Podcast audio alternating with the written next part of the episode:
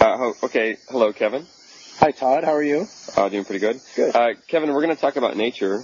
Okay. Um, first of all, could you tell the listener where we are? Well, let's see. We are on kind of on the side of a hill in the forest, uh, but we have a spectacular view of Mount Fuji on the other side of the valley.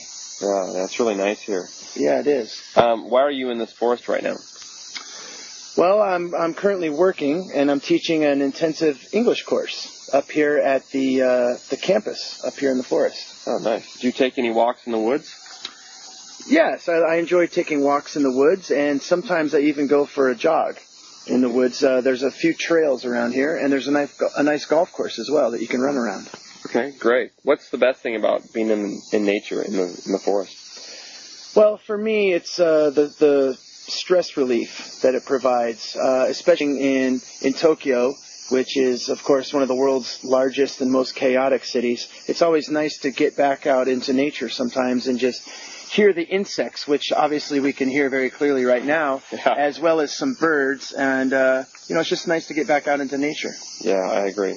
Okay, thanks a lot, Kevin. You're welcome. Okay, Kevin, we're back here in the forest.